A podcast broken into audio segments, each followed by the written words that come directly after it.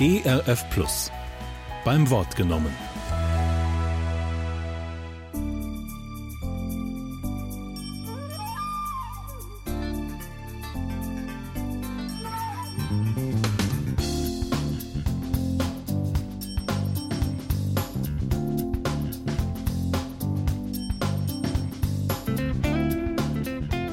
Willkommen, liebe Hörerinnen und Hörer, zu der Sendung beim Wort genommen. Ich bin Ulrike Schild. Heute hören Sie den ersten Teil einer fünfteiligen Sendereihe mit Gedanken von Kurt Schick. Es geht um die drei Männer im Feuerofen. Da macht sicherlich schon Klick. Es geht um Daniel und seine Freunde, die im Feuerofen sitzen und verbrannt werden sollen, weil sie ihren Glauben an Gott nicht verleugnen und auch deswegen kein Götzenbild anbeten wollen, wie der König Nebukadnezar geboten hat, wobei er selbst überlistet worden ist. Dazu aber gleich mehr. Eine bekannte Geschichte aus der Bibel, die man schon kleinen Kindern voller Spannung erzählt. Heute jedoch gibt's dazu tiefere Einblicke. Sehr spannend, bleiben Sie bei uns.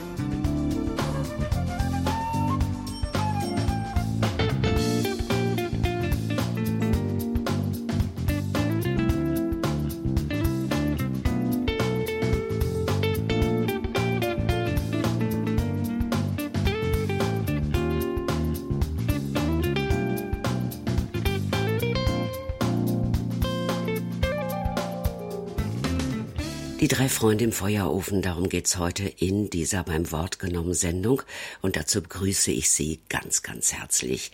Es geht darum, dass Daniel, von dem uns im Alten Testament erzählt wird, ein starkes Vorbild ist. Und es geht um den Götzendienst des Königs Nebukadnezar. Es geht um Zeichen der Zeit, und das Reich in dieser Welt. Es geht um Jesus Christus. Kurt Schneck zeigt uns die Zusammenhänge auf. Die Kapitel 3 und 6 aus dem Buch Daniel stehen im Mittelpunkt bei seinen Ausführungen. Kotschik war Mitarbeiter auf Schloss Klaus in Österreich, zuletzt als geistlicher Leiter der überkonfessionellen Missionsgemeinschaft der Fackelträger. Seit 2014 ist er im aktiven Ruhestand. Was er uns bietet, ist Schwarzbrot, ist Bibelkunde, sind umfassende Zusammenhänge. Da können sich ganz neue Sichtweisen auftun. Hören Sie nun seine Gedanken über Daniel 3 und 6.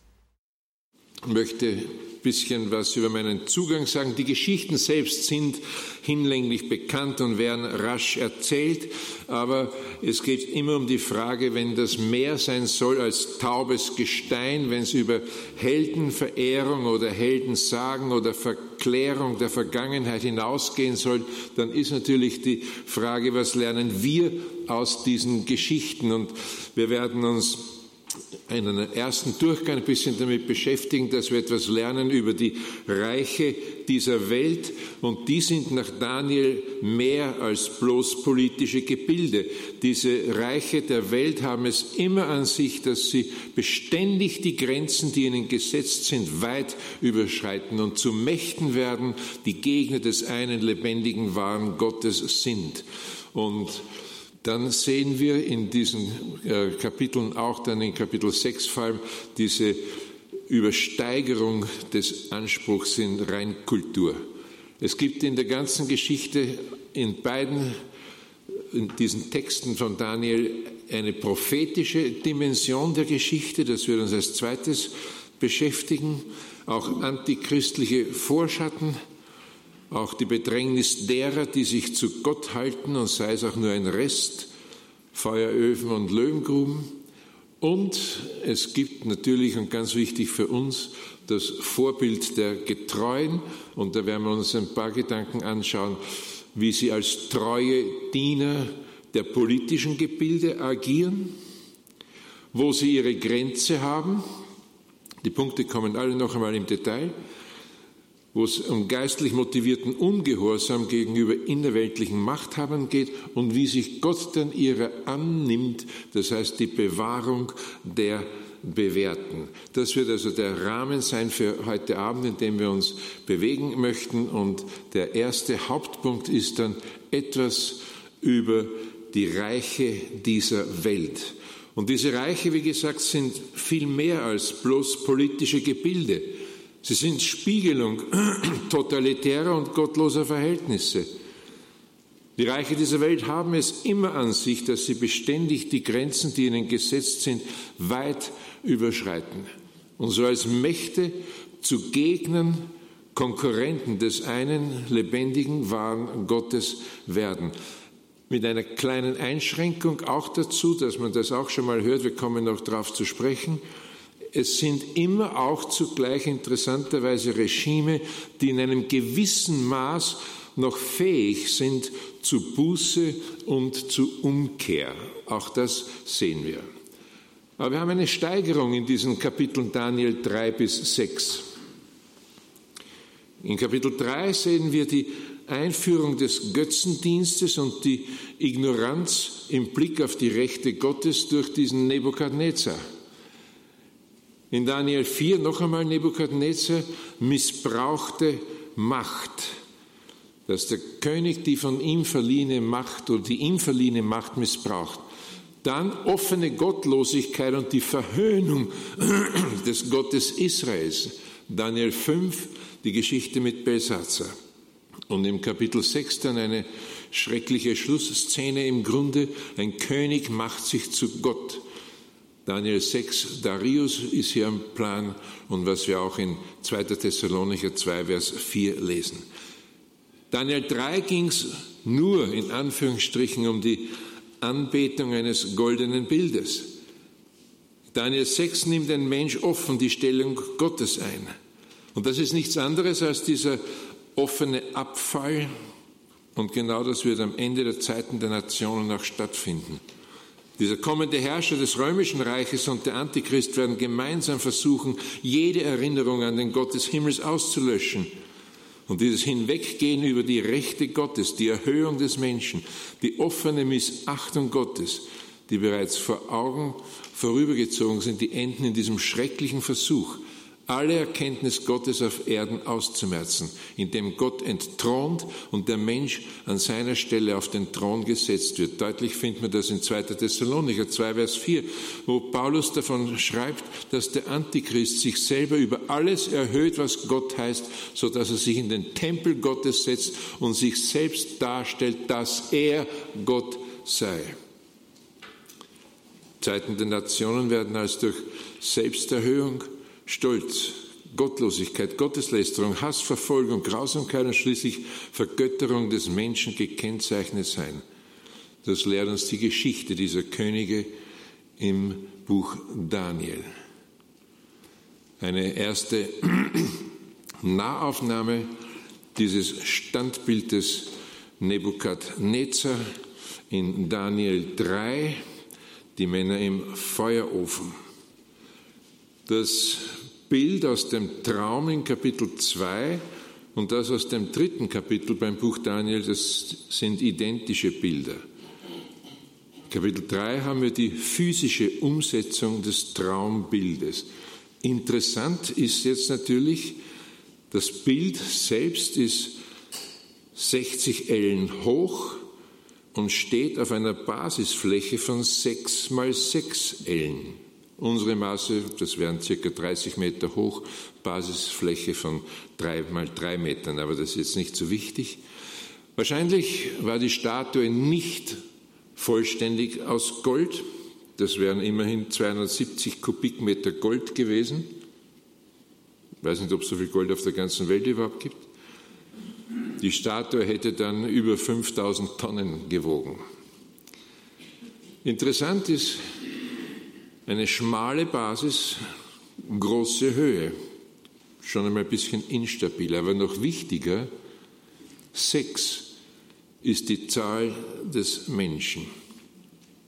Der Mensch, der am sechsten Tag erschaffen wurde, am Ende wird die Übersteigerung des Geschöpflichen die Zahl 666 tragen. Zehn ist als Zahl der Ordnung zu verstehen. Und dann würde es hier bedeuten, dieses Bild ist die Verkörperung und Verabsolutierung menschlichen Gebotes. Eine Menschenforderung und zugleich Vermessenheit. Das ist dieses Bild, übersteigerte Menschlichkeit. Als es aufgestellt wird, findet eine Art Reichstag statt. Alle Völker kommen zusammen. Alle kommen, alle machen mit. Da ist schon ein Hauch von Einsamkeit der Treuen, die sich diesem Druck der Masse der, zur Konformität nicht beugen. Der Staatskult spielt sich in der Ebene von Dura ab, nicht in Babel selbst. Schwer zu sagen, sollte das unverwechselbar sein, unübersehbar, ganz neu, genau kriegt man es nicht raus. Auf jeden Fall stellt das Bild die Ideologie dar, den einigenden Gedanken, die Idee, spricht den Geist des Menschen an. Babel ist gottlos, aber durchaus religiös. Musik wird auch extra erwähnt, eine ganze Reihe von Musikinstrumenten kommen vor in dem Text. Seele und Herz sollen angesprochen werden. Der neue Kult muss auch seinen Unterhaltungswert haben, hat eine Kultur, die das Ganze erträglich macht. Gottesdienst wird allerdings mit Zwang durchgesetzt. Es ist erzwungene Anbetung und neben den Lichterdomen des Dritten Reiches haben wir ganz schnell auch die Krematorien gehabt. Das, was glanzvoll ist, prunkvoll, beeindruckend, überzeugend, so völlig logisch daherkommt, dass man im Schier nicht ausweichen kann, in den Hinterhöfen, in den Seitenstraßen, in den abgelegenen Regionen, dann die Krematorien. Die List des Nebukadnezar ist übrigens auch interessant. Er überzieht alles mit Gold. Was immer drunter gewesen ist, der alte Dreck, nur neu vergoldet. Trug und Täuschung, denn unten drunter und an der Substanz hat sich ja nichts geändert. Es blieb brüchig unten drunter und stabiler wurde die Geschichte auch nicht. Dieses Standbild ist schon ein steiles Ding. Mensch als Maß aller Dinge. Das Brüchige, das Menschliche, das wird zum Göttlichen hochstilisiert. Eine große Idee in die Welt setzen, der Welt einen großen, erhabenen Gedanken hinterlassen, ein Gedanke, vor dem sich alles beugen würde, ein großer, glänzender Gedanke, dem alles untergeordnet und zuletzt geopfert wird. Und dem Bild, dem Gedanken, liegt man zuerst zu Füßen und zuletzt unter den Trümmern. Nicht vergessen, was immer wir auch anbeten. Erst liegt man einer Sache zu Füßen, wenn es nicht Gott ist. Am Ende wird man von den Trümmern erschlagen. Übrigens, die Priester kommen in der ganzen Geschichte extra gar nicht vor. Sie werden nicht erwähnt. Religion war Privatsache. Götter privat konnte man sogar durchaus behalten. Nein, es war politisch und geistlich eine Welteinheitsidee mit religiösen Zügen, ein großer einiger Gedanke. Jeder musste den respektieren und anbeten. Und die bestimmte dann auch, was die Religion sagen durfte und was nicht. Privat konnte man glauben, was man wollte. Die Religion selbst tritt in den Hintergrund, die Anbetung des Menschen schiebt sich nach vorne. Das ist dieses Standbild des Nebukadnezar. Und dann noch kurz ein paar Anmerkungen. Das Gebot des Darius, Daniel 6, Vers 8 würden wir davon lesen. Darius geht wahrscheinlich einen Schritt weiter. Durch sein Gebot, dass nichts und niemand etwas von einem anderen Gott erbitten sollte außer dir. Das ist das Thema gewesen. 30 Tage lang sollte nichts von einem Gott erbeten werden, außer dir, Darius. Und hier geht es natürlich um die einfache Sache. Jeder Gedanke an den wahren Gott soll beseitigt werden. Jede Beziehung zu ihm soll aufgehoben, jede Abhängigkeit von ihm geleugnet werden. Das ist dann Anmaßung und Hochmut in höchster Potenz. Adam und Eva war eingeredet worden, dass sie sein würden wie Gott. Hier geht es weiter. Darius sollte nicht sein wie Gott, sondern selber die Stelle Gottes einnehmen. Und das ist, was letztlich in den Herzen der Menschen steckt, was in der Zukunft einmal offen sichtbar wird. Mensch möchte Gott vom Thron stürzen. Und wenn es irgendwann einmal in deutscher Urgeschichte des 20. Jahrhunderts geheißen hat, wir stürmen die Tore des Himmels, nicht? Alle diese Sache. Wir bauen einen Turm bis an den Himmel, Bab El. Gott vom Thron holen. Bis heute in jedem Gespräch, in jeder Argumentation, überall dort, wo es auf, um das Evangelium geht und als erstes sofort die Anklagen gegen Gott laut werden. Wie kann Gott nur und wenn Gott Gott ist, warum haben wir dann dies und das? Es geht immer um diese Anwürfe und Anklagen, mit denen man Gott vom Thron holen muss. Gott soll auf die Anklagebank gesetzt werden. Dieser Gott soll sich dann rechtfertigen vor uns. Dieser Gott, der muss dann sagen, dass er Recht hat und so weiter. Gott vor dem Forum menschlicher Vernunft und, und, und. Die Latte der Versuche, die es zu dem Thema gibt, die ist schier endlos. Aber eines steht immer im Hintergrund. Gott herunterholen vom Thron und sich selber dorthin setzen. Absolute Hoheit im Himmel und auf der Erde. Und das geht weiter als das, was wir bei Nebukadnezar sagen. Er hat ein Götzenbild verehren lassen. Nun wird ein Mensch selber zu Gott. Totaler Abfall von allem, was mit Gott zu tun hat. Mensch setzt sich an die Stelle Gottes. Niemand soll etwas von einem anderen Gott erbitten außer dir. Daniel 6 bis 8. Das ist ein kurzer Streifzug über diese ganze Thematik der Reiche dieser Welt. Das Zweite, kein so langer Punkt, die prophetische Dimension in diesen Geschichten. Und natürlich haben wir hier mit Babel in der Endzeit auch ein Vorbild, ein totalitäres System, Vorschatten auf den Antichristus, verkörpert von den totalitären Herrschergestalten Babels und Persiens. Und das wird, wie gesagt, der kommende römische Herrscher und der Antichristen sich vereinigen, selbst von Satan angeleitet. Und von Antichrist lesen wir, er widersteht allem, erhöht sich über alles, was Gott heißt oder verehrungswürdig ist. Er geht in den Tempel, setzt sich dahin und sich selbst wieder darstellen, als er, dass er Gott sei. Daniel 11 hat auch eine interessante Bemerkung, Daniel 11, die Verse 36 und 37. Der König wird nach seinem Gutdünken handeln und er wird sich erheben, sich groß machen über jeden Gott und gegen den Gott der Götter. Und auf den Gott seiner Väter wird er nicht achten auch nicht auf die Sehnsucht der Frau noch auf irgendeinen Gott wird er achten, sondern er wird sich über alles erheben. Diese Figuren, Nebukadnezar, Darius, sie bilden etwas ab, was in der Endzeit in einer immensen, grandiosen Verdichtung ans Ziel kommen wird. Nur als kleine Anmerkung kann man anzweifeln, aber Darius, der scheint sogar ein irgendwie liebenswerter Mensch gewesen zu sein. Immerhin, als der Daniel da in der Löwengrube hockt, kann er nicht schlafen. Und das, das geht ihm nach, dass er seinen besten Mann da, dieser Marotte, zu der er verführt wurde, opfern muss.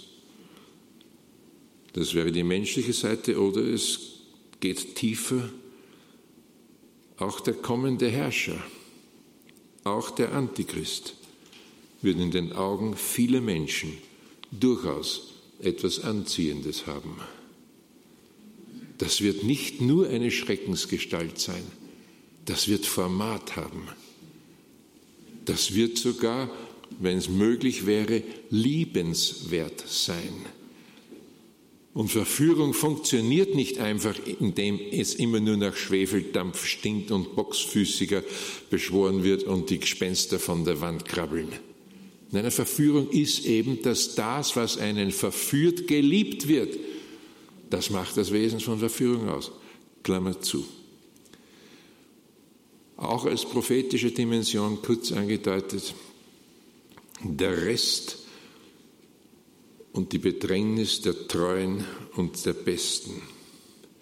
Oh ja, für die Treuen, für das Gute, für die Besten gibt es nur eins in diesem System, Feueröfen und Löwengruben. Und so sehen wir hier eine Minderheit, einen Rest in scheinbar aussichtsloser Lage, schwere Bedrängnis, prophetisch auf die Trübsal zu sehen. Und es sind immer die Besten, die trotz ihrer Anständigkeit leiden, unter Druck kommen und den Preis für ihre Treue bezahlen. Ich merke das übrigens nur am Rande an. Kein System, das das Gute verachtet und die Besten vernichtet, kein solches System besteht. Gib die Moral preis und du riskierst deine Existenz. Und so haben wir es immer erlebt. Die Reiche haben einander abgelöst. Am Ende hören sie alle auf. Systeme, die das Gute und das Beste zerstören, missachten, scheitern. Dritter, etwas längerer Abschnitt jetzt, dieses Vorbild der Getreuen. Und zunächst erleben wir treue Diener im politischen Gebilde. Zunächst die drei Jünglinge. Daniel 1, die Verse 19 bis 20, auch Daniel 3, Vers 12. Der König redete mit ihnen und es wurde unter allen niemand gefunden, der Daniel, Hanania, Michael und Asaja gleich war. Und sie wurden des Königs Diener. Und der König fand sie in allen Sachen, die er sie fragte, zehnmal klüger und verständiger als alle Zeichendeuter und Weisen in seinem ganzen Reich. Und selbst die Gegner müssen sagen, es sind da jüdische Männer, die du über die einzelnen Bezirke im Land Babel gesetzt hast, nämlich Shadrach, Meshach und Abednego. Steht in Daniel 3, Vers 12. Wir erleben etwas, von Leuten, die in hohe Positionen und Ämter gelangt sind und durch ihr intaktes Gottesverhältnis verfügen sie über überragende Weisheit. Ich möchte morgen direkt noch einmal genauer eingehen, weil das für mich, für meine Begriffe ein richtig spannendes Thema ist. Aber es sind hier Leute mit überragender Weisheit, aus einem Gottesverhältnis heraus.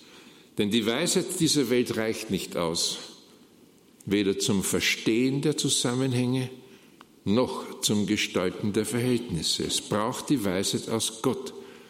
Allerdings hilft es nur, wenn sie das Leben wirklich prägen und gestalten darf. Seine Weltkarte, die zeigt eine geografische Darstellung der Großzonen, und die Zonen mit höchster Effizienz, also die schwarzen Zonen, das sind vor allem vorwiegend protestantische Länder. Nordwesteuropa, Nordamerika, Australien. Der nächste Effizienzbereich besteht dann aus den überwiegend katholischen, orthodoxen und ehemals christlichen Ländern des Mittelmeerraumes. Ineffizientesten, am wenigsten effektiv sind dann die Länder oder die Regionen, denen der Animismus vorherrscht. Geisterglaube. Aber Glaube bringt nicht weiter retardiert ohne Entwicklung und Fortschritt. Höchste Effizienz war in den Ländern, in denen eine geistliche Erweckung stattgefunden hatte. Durch das Ergebnis einer geistlichen Erweckung geschah eine Änderung im Umgang mit den Menschen und mit den Dingen, auch in der Stabilität der Ehen und Familien. Das Ergebnis war oft Pflichtbewusstsein, Fleiß und Arbeit. Und das sorgte dafür, dass die Länder wirtschaftlich gesund und politisch stabil wurden. Allerdings muss man darauf aufmerksam machen, dass sich diese Weltkarte im Begriff ist zu ändern. Denn wir sind gegenwärtig dabei, unser geistliches Erbe zu verschleudern. Und das Ergebnis wird nicht nur Pleite sein. Denn wenn die Geister wiederkehren, kehren nicht nur die alten Menschenbilder zurück, sondern auch die alten Verhältnisse. Zweiter kleiner Exkurs zu dem Thema. Alles treue Diener im politischen Gebilde. Langfristige Stabilität und Moral, das hängt zusammen. Da gibt es einen kleinen interessanten Sachverhalt zu berichten. Wir haben in unserem Gehirn grob zwei Hälften, darf man nicht so ganz strikt trennen, aber es kommt schon da raus. Die eine Hälfte, die linke, nimmt stärker die Einzelheiten wahr, den kleinen Teil. Die andere Hälfte des Gehirns setzt dann die Teilwahrnehmungen zusammen. Also aus Auge, Nase, Ohr, das wir wahrnehmen, wird ein Gesicht. Und ich sehe auch nicht bloß Bäume und Blumen, einen Bach und einen Berg, ich sehe eine Landschaft. Das gilt natürlich für alle Bereiche von Verantwortung. Das Gehirn eines Unternehmers muss besonders fähig sein, große Zusammenhänge zu sehen. Besonders die zweite Gehirnhälfte muss gut ausgebildet sein. Sie muss die langfristigen Folgen abschätzen können langfristige Wirkungsketten im Auge behalten und Vernetzung wahrnehmen können. Unmoral hat es jetzt aber so an sich, mit kurzfristigen Befriedigungen zufrieden zu sein. Der Unmoral geht es um die Lust des Augenblicks, nicht um die Verantwortung. Es geht um Lippen, nicht um ein Gesicht. Es geht um Beine, nicht um die Person. Der Einzelakt, nicht die Spätfolgen, die Scheidung, nicht die Kinder und die Enkel. Und bei seiner fortgesetzten Prägung durch kurzfristige Ziele und einer entsprechenden Befriedigung geht trotz eines hohen Intelligenzquotienten die Fähigkeit verloren, die für das Überleben notwendige Funktionen des Zusammensetzens noch zu vollbringen. Trotz aller Intelligenz sieht ein Mensch nicht mehr das Ganze, die Familie nicht, die Gemeinschaft nicht, das Volk nicht, die Natur, den Kosmos, das Gesamt des Lebens nur noch Nahziele.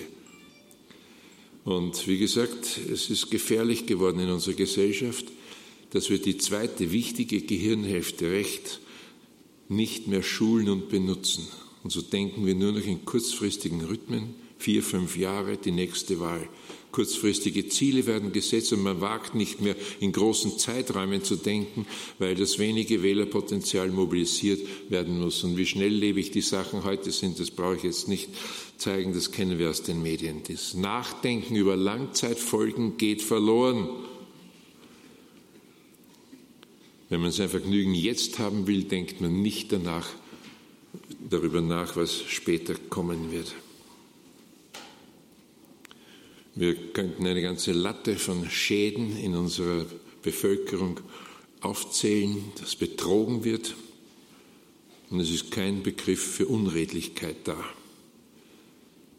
Wirtschaftskriminalität wird salonfähig ohne Verständnis, dass der Gesamtschaden am Gemeinschaftseigentum entsteht. Uneinsichtigkeit, dass das Gesetz als Maßstab, der alles zusammenhält, notwendig ist so das Gebot brauchen, um zu leben und die Verantwortung gegenüber einer letzten höheren Instanz, da ist keine Einsicht mehr da. Das sind interessante Beobachtungen und sie zeigen auf, Stabilität und Moral, das hängt zusammen. Wie es Professor Millendorf einmal gesagt hat, fortschreitende Promiskuität führt zu kollektiver Verblödung. Das heißt, das Ausleben des Triebes ohne Grenzen macht schlicht und einfach dumm. Und jetzt vor diesem Hintergrund, natürlich ausgesprochen spannend, die drei Jünglinge und Daniel. Eine andere Weisheit. Bei Daniel sogar ein anderer Geist. Noch viel mehr als alles, was die Weisen dieser Welt zu bieten haben, kann der Geist Gottes einem Menschen zeigen und klar machen. Daniel 6, Vers 4 lesen wir, ein überragender Geist war in ihm. Darius hat die Verwaltung seines Reiches komplett neu organisiert. Und das ist überraschend. Daniel hat bei dieser Reichsreform eine herausragende Stellung. Das war ungewöhnlich, denn das hohe Staatsdiener eines besiegten Königs übernommen wurden. Normalerweise hat man alle Verbindungen gekappt alte Seilschaften sicherheitshalber gekappt, bisherige Verwaltungsbeamte durch Leute des Vertrauens ersetzt und so weiter. Daniel ist diese interessante Ausnahme. Kann sein, dass das der Grund gewesen ist für Neid und Missgunst, die man ihm entgegenbrachte. Er wurde einer der drei Minister und Vorsteher und Darius dachte sogar darüber nach, ihn über das ganze Königreich zu setzen.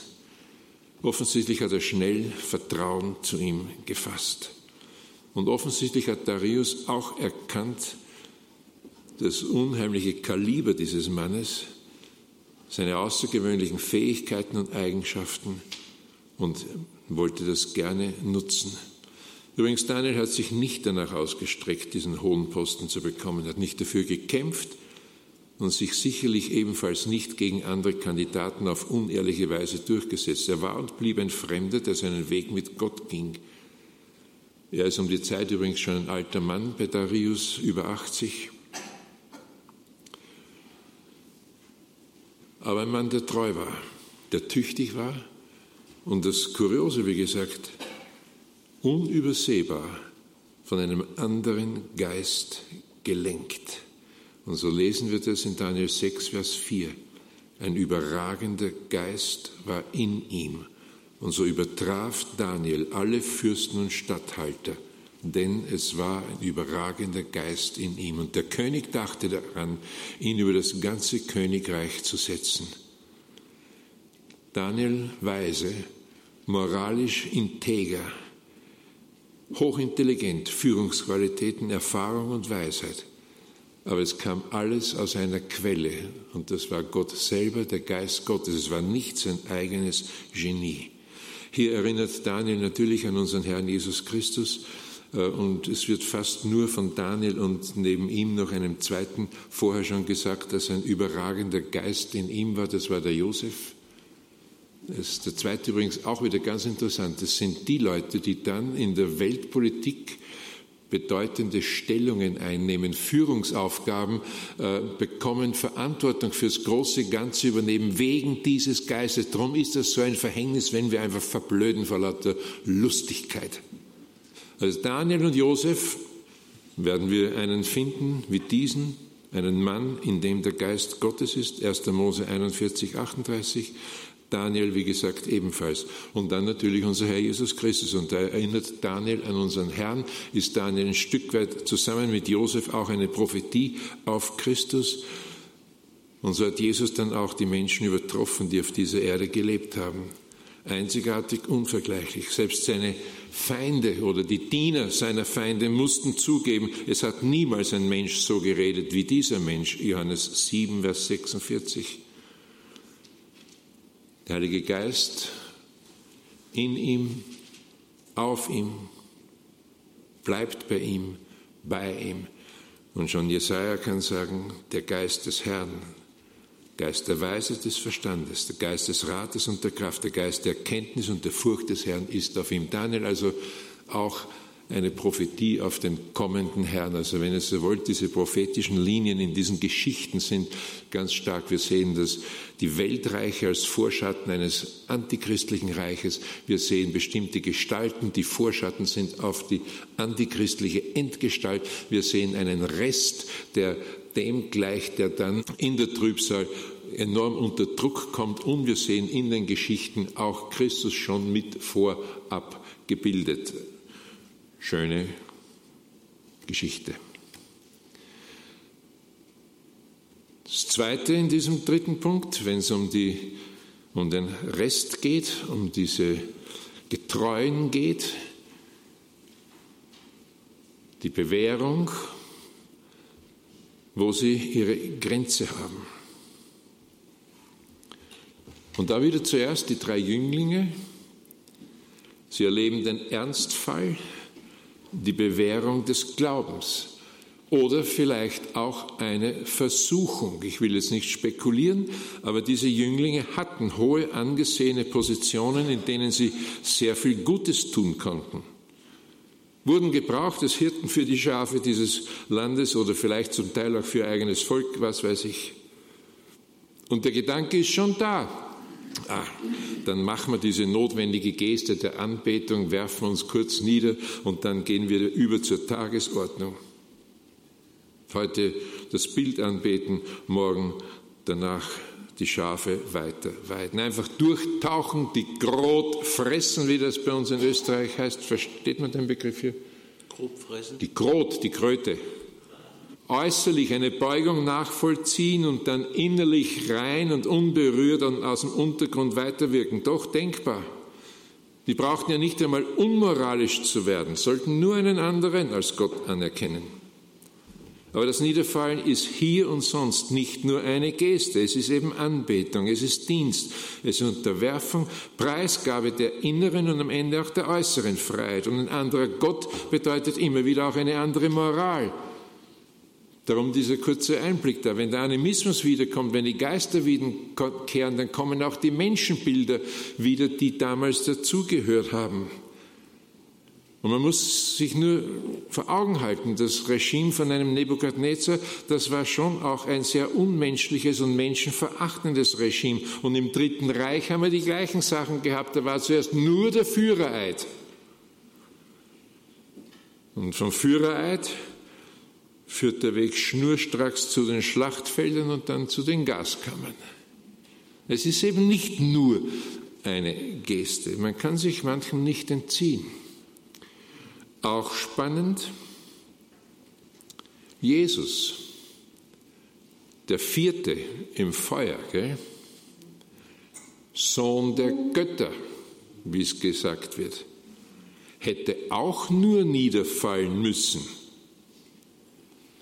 und hätte alle Reiche dieser Welt dafür zum Lohn bekommen und hätte aus seinem guten Herzen heraus womöglich unendlich viel Gutes tun können. Alle Liebe zeigen. Lest mal die Versuchungsgeschichte.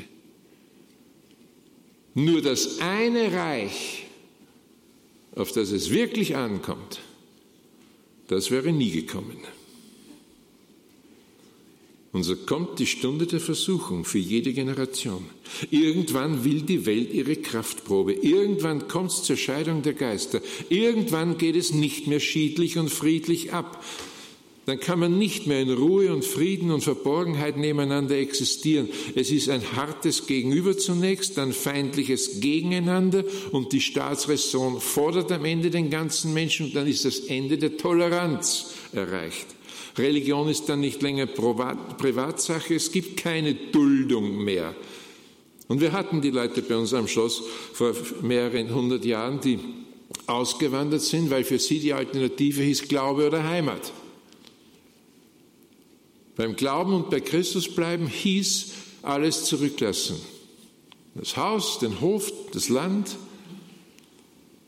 die Kinder, die oft Besitz des Landesherrn waren und dann in Klöster gesteckt wurden, wo sie zu Mönchen und Nonnen erzogen wurden. Sie durften gehen selber, nur mitnehmen, was sie tragen konnten. Und die Frage hat geheißen, Glaube oder Heimat?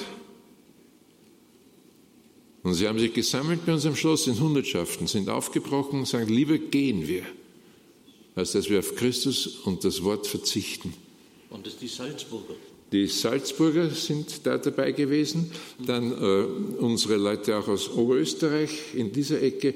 Manche sind äh, nach Norden gegangen, äh, Richtung, wo wir das heutige Herrenhut da auch haben. Manche sind in die Nürnberger Gegend gegangen, um Fürth herum.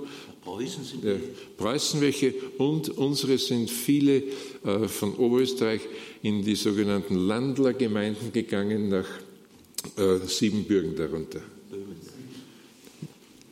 Und vor allem Siebenbürger, da gab es diese großen Landlergemeinden, Großpolt und so weiter. Äh, nur am Rande, als sie da angekommen sind, und da gab es damals natürlich auch schon Protestanten in dieser Ecke da, weil die Reformation ja relativ schnell auch sich zu den in Rumänien verbreitet hat, auch unter den Deutschen allerdings auf einem beklagenswerten Niveau stecken geblieben war, als die oberösterreichischen Landler dahin gekommen sind und in diese Gemeinden sich niedergelassen haben und sich dann über ihre protestantischen Brüder gefreut haben, haben sie gemerkt, also die leben in einer beklagenswerten ethischen Verfassung.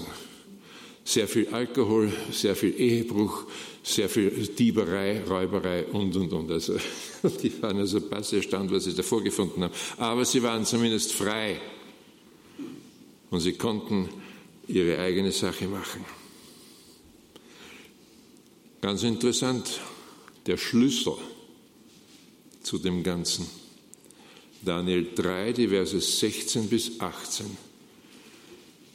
da fingen an Schadrach, Meshach und Abednego und sie sprachen zum König Nebukadnezar, es ist nicht nötig, dass wir dir darauf antworten.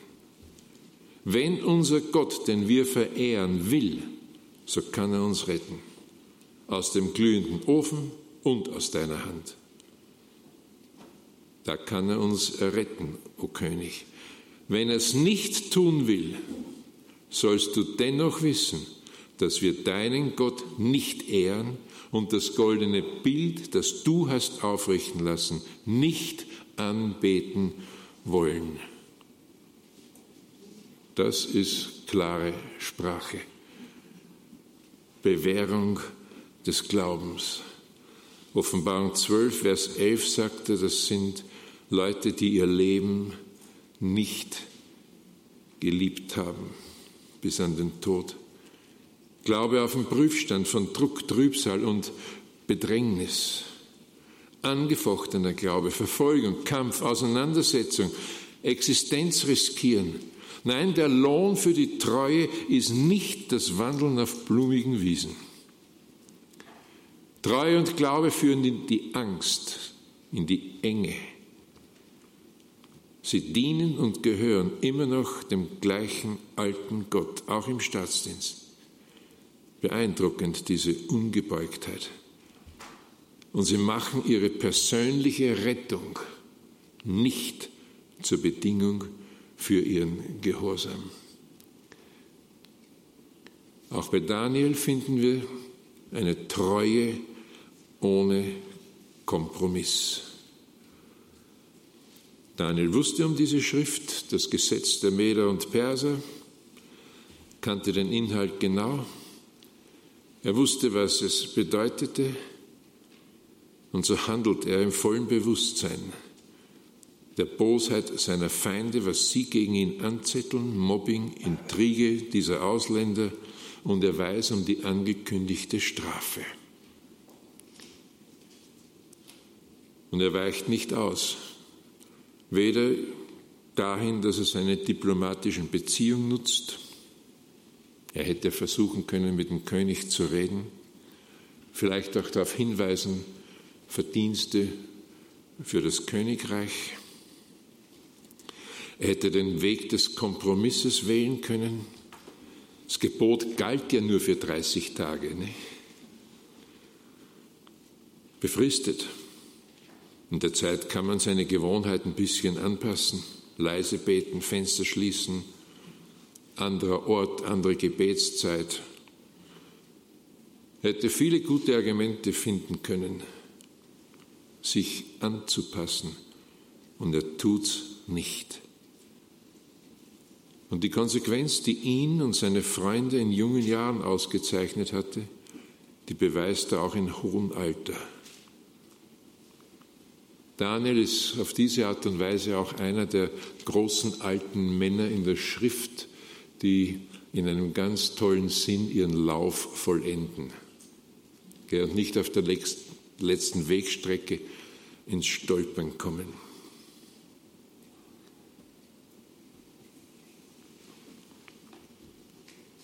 Drittens, wie sich Gott ihrer annimmt. Die Bewahrung der Bewährten. Preis der Treue, ein Feuerofen. Bei uns könnte das sein, zuerst ist der gute Ruf hinüber, dann der Job. Und ich kenne mehr als eine Krankenschwester, die entlassen wurde, weil sie nicht bei Abtreibungen mitmachen wollte. Es kann die Familie kosten, der Besitz kann draufgehen, am Ende Kopf ab, Leben verlieren. Gluthitze der Verfolgung. Und die tolle Geschichte. Christus mitten in der Not. Eine ganz spezielle Art der Gotteserfahrung. Und da, wo wir so oft das Angesicht Gottes sehen wollen im Lobpreis und in irgendwelchen erlebnisbetonten Gemeinschaften und Ereignissen und Events. Christus sagt, wir treffen uns und ihr werdet mich sehen von Angesicht zu Angesicht im Feuerofen. Und wenn wir zart singen, wo zwei oder drei in seinem Namen beisammen sind, da ist er mitten unter ihnen, sagt er, ja, im Feuerofen, da könnt ihr mich sehen. Nein, Trost gibt es nicht auf Vorschuss. Es gibt Bewahrung in der Not, es gibt Durchhilfe. Gott kommt in den Glutofen. Er tut dann auch mehr, als ihnen den Feuerofen zu ersparen. Interessant lesen wir auch noch, dass im Feuer die Fesseln verbrennen. Die Fesseln lösten sich und die Männer verbrannten nicht. Es ist toll, also mit Mänteln, Röcken, Mützen, übrigen Kleidern sind sie gebunden ins Feuer geworfen worden. Die Fesseln, die sie binden sollten, brachten ihnen die Freiheit. Gebunden kamen sie in den Ofen, ungebunden liefen sie darin umher. Und vielleicht darf man sich ein bisschen im Hinterkopf anmerken, wir lassen uns oft freiwillig von dieser Welt Fesseln anlegen. Und die hindern uns dann daran, für Gott zu leben und die Wesensmerkmale des Herrn Jesus zu offenbaren. Und manchmal schickt Gott eine Prüfung, um diese Bindungen wegzunehmen. Manchmal Feuer, damit Fesseln verbrennen. Und so führt Gott sie nicht an der Auseinandersetzung vorbei. Er führt sie hinein und hindurch. Es ist nicht Bewahrung vor dem Feuer, sondern Bewahrung im Feuer, nicht von Gott an der Not vorbeigeführt, aber von Gott in der Not nicht hängen gelassen. Sie hängen nicht am Leben, sie halten sich an Gott und dann werden sie von ihm gehalten. Und der Glaube richtet sich nicht auf Rettung. Sie glauben an Gott. Sie haben nicht diesen höheren Glauben, dass alles erspart bleiben kann, sondern der höchste Glaube, den sie haben, ist Gott selber. Und egal wie die Geschichte ausgeht, dich, deine Götter, die beten wir auf keinen Fall an. Und so ist Gehorsam die Voraussetzung für die Bewahrung, oh ja, aber nicht zwingend die Garantie der Bewährung. Brauchen wir nur in die Realität der jungen Kirchengeschichte der ersten drei Jahrhunderte schauen und dann noch im 20. und 21. Jahrhundert auch schon. Es war immer so gewesen, Verfolgung. Und viele sind eben nicht davon gekommen. Die Christen vor die Löwen und später auf die Scheiterhaufen und in die Feueröfen Verbrennung von Büchern, Verbrennung von Menschen, Scheiterhaufen für Ketzer und Hexen, die sie meist gar nicht gewesen sind. Im letzten Jahrhundert die Krematorien. Und immer wieder hat die Kirche da mittendrin eine zutiefst unrühmliche Rolle gespielt. Nein, meine Lieben, Gottlosigkeit ist nicht human. Und wenn sie hundertmal im Namen des Menschlichen daherkommt oder direkt aus den Gotteshäusern, Gottlosigkeit ist auch nicht zimperlich. Denn kein System und keine Struktur ist jemals besser gewesen als der, die es hervorgebracht haben. Es ist eine seltsame Idee, dass ein gottloser Humanismus die Welt verbessern kann. Es ist eher ein Grund zum Staunen, dass wir noch immer nicht untergegangen sind. Und das ist nicht menschliches Genie und Gutheit, sondern allein die bewahrende Wirkung des Heiligen Geistes, dass wir noch ein paar Leute haben, die klar im Kopf sind. Ein letztes Mal, und hier schließe ich, auch in diesen Ereignissen der Rettung haben wir eine kraftvolle Vorschau, einen kraftvollen Vorschatten auf das Zeugnis der Zeichen. Und vielleicht greife ich es noch einmal auf, aber durch die Zeichen, dass Daniel nicht von den Löwen zerfleischt wurde und die Jünglinge im Feuerofen nicht verbrannten, obwohl er siebenmal heftiger als sonst angefeuert wurde.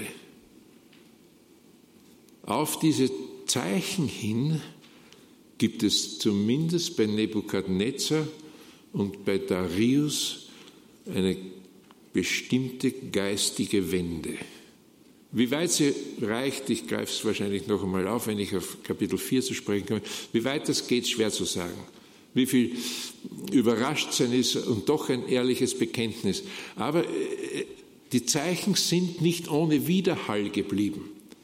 Und so sind diese Zeichen auch ein prophetischer Vorschatten auf das Zeugnis der Zeichen, das wir aus den Evangelien und der Apostelgeschichte kennen. Da haben wir Verkündigung und begleitende und beglaubigende Zeichen. Und daraus ergeben sich die Durchbrüche, die geistlichen. Und ich persönlich bleibe dabei, die Zeichen sind mit Sicherheit oder hoher Wahrscheinlichkeit nicht in dem Sinn zu deuten, was wir in den Evangelien lesen, dass überall da, wo ein Gottesverhältnis entsteht, Wunder auf Wunder folgt, das Leben nur noch gelingt und wir immer frei werden von Krankheit und vor Leid bewahrt bleiben. Nein, die Zeichen sind Zeugnis dafür, dass jetzt eine höhere Macht auf dem Plan ist.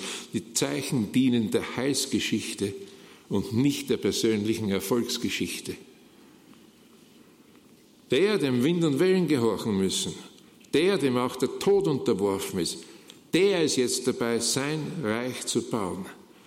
Und die Zeichen beglaubigen das verkündigende Wort.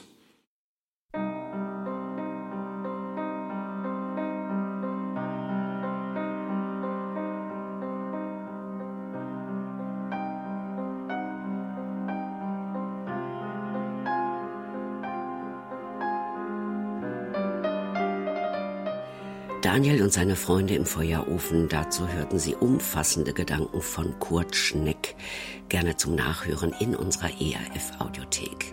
Die nächste Sendung mit Kurt Schneck gibt's am Freitag, den 3. September um 20 Uhr. Auch da geht es um das Buch Daniel.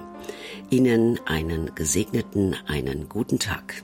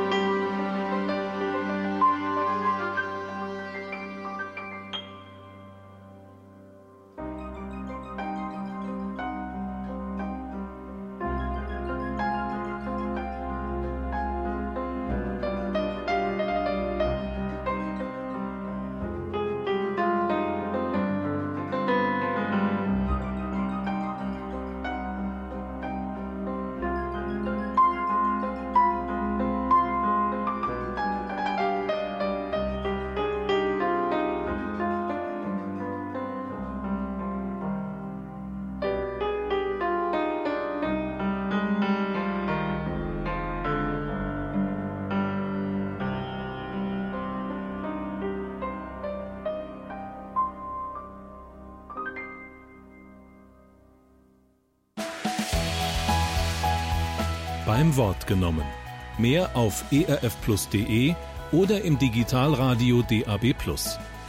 Hören Sie ERF Plus. Gutes im Radio.